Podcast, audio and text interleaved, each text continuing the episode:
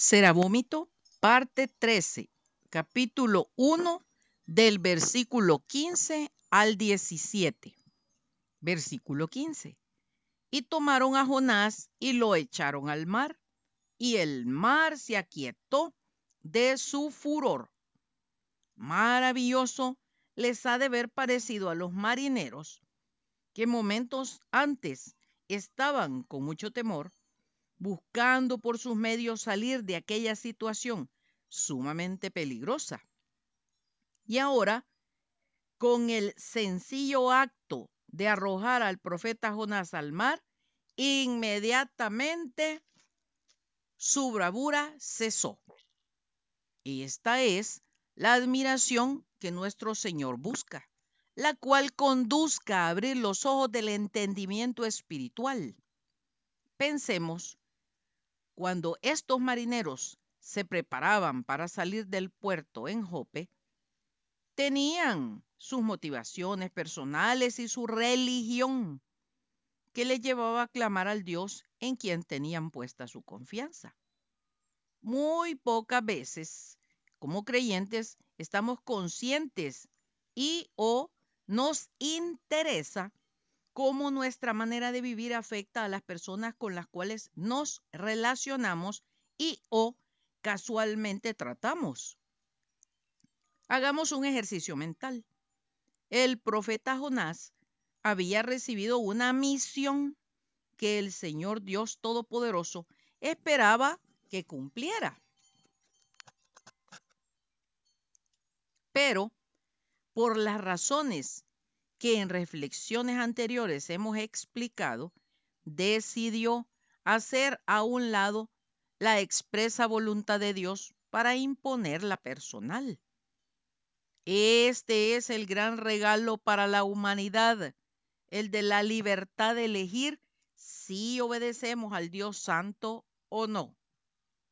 Al verse en riesgo de perder la vida, los marineros acudieron a su religión clamando cada uno a su Dios. Ahora era cuando el profeta Jonás debería él también clamar y mostrarle a aquellos hombres angustiados a su Dios, el único y verdadero, verdadero Dios. Oh, sorpresa. Al igual que nosotros, creyentes actuales, estamos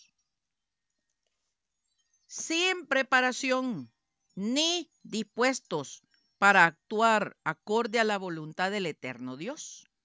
Buscamos las mil y una explicaciones y justificaciones para evadir la responsabilidad de realmente ser luz y sal en esta tierra. También debemos subrayar el hecho que se enfrentaba la mentira contra la verdad los marineros pudieron sin lugar a dudas comprobar que sus clamores y su esfuerzo humano no dieron ningún resultado. La tempestad seguía en aumento. Aquí nuevamente hagamos un alto para volver a mencionar cómo las religiones, denominaciones, prácticas, etcétera, solo adormecen al humano, creando una falsa seguridad de contar con el favor del único Dios verdadero. De aquí la importancia de dar testimonio con nuestra vida y proceder para dejar en claro la diferencia entre ellas y el Evangelio. Vamos a la Sagrada Escritura, nuestro manual de vida, y leamos en el primer libro de los Reyes, en el capítulo 18 de los versículos 15 al 39. Y le dijo Elías, vive Jehová de los ejércitos en cuya presencia estoy, que hoy me mostraré a él. Entonces Abdías fue a encontrarse con Acab y le dio el aviso y Acab vino a encontrarse con Elías. Cuando Acab vio a Elías, le dijo, ¿eres tú el que turbas a Israel? Y él respondió, yo no he turbado a Israel, sino tú, y la casa de tu padre, dejando los mandamientos de Jehová y siguiendo a los Baales. Envía pues ahora y congrégame a todo Israel en el monte Carmelo y los 450 profetas de Baal y los 400 profetas de Acera que comen de la mesa de Jezabel. Entonces Acab convocó a todos los hijos de Israel y reunió a los profetas en el monte Carmelo. Y acercándose Elías a todo el pueblo dijo, ¿hasta cuándo claudicaréis vosotros entre dos pensamientos? Si Jehová es Dios, seguidle. Y si Baal, id en pos de él. Y el pueblo no respondió palabra. Y Elías volvió a decir al pueblo, solo yo he quedado profeta de Jehová. Más de los profetas de Baal hay 450 hombres. Dénsenos, pues, dos bueyes y escojan ellos uno y córtenlo en pedazos y pónganlo sobre leña, pero no pongan fuego debajo. Y yo prepararé el otro buey y lo pondré sobre leña y ningún fuego pondré debajo. Invocad luego vosotros el nombre de vuestros dioses, y yo invocaré el nombre de Jehová, y el Dios que respondiere por medio de fuego, ese sea Dios. Y todo el pueblo respondió diciendo, bien dicho. Entonces Elías dijo a los profetas de Baal, escogeos un buey y preparadlo vosotros primero, pues que sois los más, e invocad el nombre de vuestros dioses, mas no pongáis fuego debajo. Y ellos tomaron el buey que les fue dado y lo prepararon, e invocaron el nombre de Baal desde la mañana hasta el mediodía, diciendo, Baal, respóndenos. Pero no había voz, ni quien respondiese. Entre tanto, ellos andaban saltando cerca del altar que habían hecho. Y aconteció al mediodía que Elías se burlaba de ellos diciendo, gritad en alta voz, porque Dios es. Quizá está meditando o tiene algún trabajo o va de camino, tal vez duerme y hay que despertarle. Y ellos clamaban a grandes voces y se sajaban con cuchillos y con lancetas conforme a su costumbre, hasta chorrear la sangre sobre ellos. Pasó el mediodía y ellos siguieron gritando frenéticamente hasta la hora de ofrecerse el sacrificio. Pero no hubo ninguna voz, ni quien respondiese, ni escuchase. Entonces dijo Elías a todo el pueblo, acercaos a mí.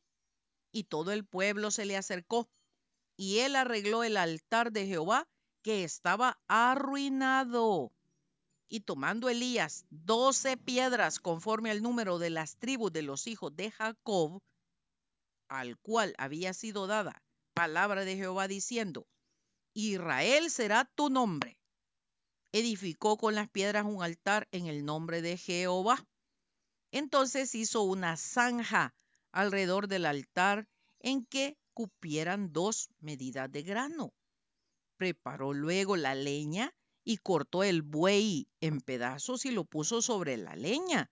Y dijo, llenad cuatro cántaros de agua y derramadla sobre el holocausto y sobre la leña. Y dijo, hacedlo otra vez. Y otra vez lo hicieron. Dijo aún, hacedlo una tercera vez. Y lo hicieron la tercera vez. De manera que el agua corría alrededor del altar y también se había llenado de agua la zanja. Cuando llegó la hora de ofrecerse el holocausto, se acercó el profeta Elías y dijo, Jehová, Dios de Abraham, de Israel y de, de Isaac y de Israel, sea hoy manifiesto que tú eres Dios en Israel, que yo soy tu siervo y que por mandato tuyo he hecho todas estas cosas.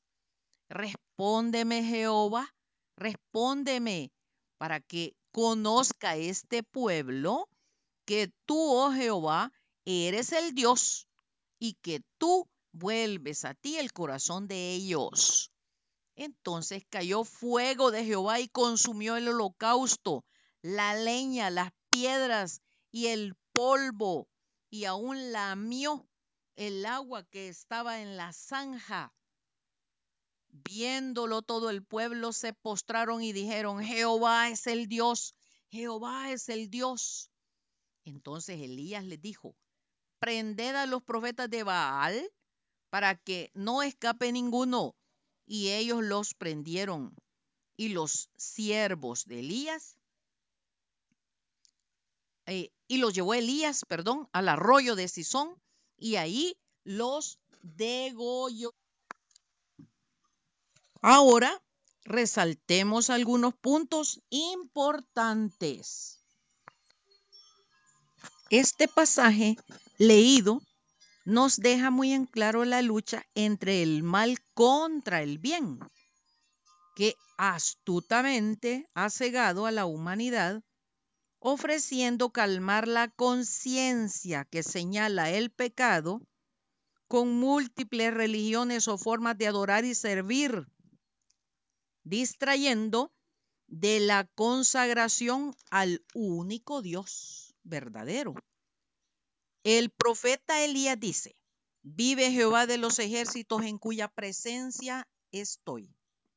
La presencia del Altísimo Dios está a través de su Santo Espíritu en la persona que decide y opta vivir conforme a la voluntad divina. En ningún momento el profeta dice, permítanme, voy a ir a orar a mi iglesia o le voy a pedir permiso a mi pastor o a los dirigentes de tal o cual congregación, etcétera.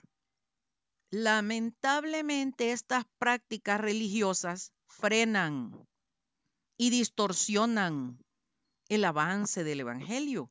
La gran mayoría de dirigentes religiosos actuales tienen problemas psicológicos que manifiestan a través de las actitudes. Por ejemplo, tienen delirio de grandeza, manipulan a las almas sencillas que llegan a sus congregaciones buscando verdadero alimento espiritual para asegurar su estabilidad económica, el tener facilidad de abusar físicamente de niños, jóvenes, aún de adultos.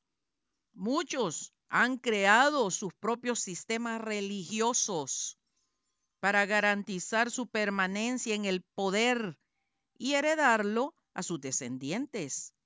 Construyen megatemplos como verdaderas torres de Babel como monumento de su grandeza, al igual que el profeta Jonás están dormidos en el fondo del barco, mientras la humanidad, por medio de las religiones, claman por ayuda. Ojo, hermanos, bendiciones.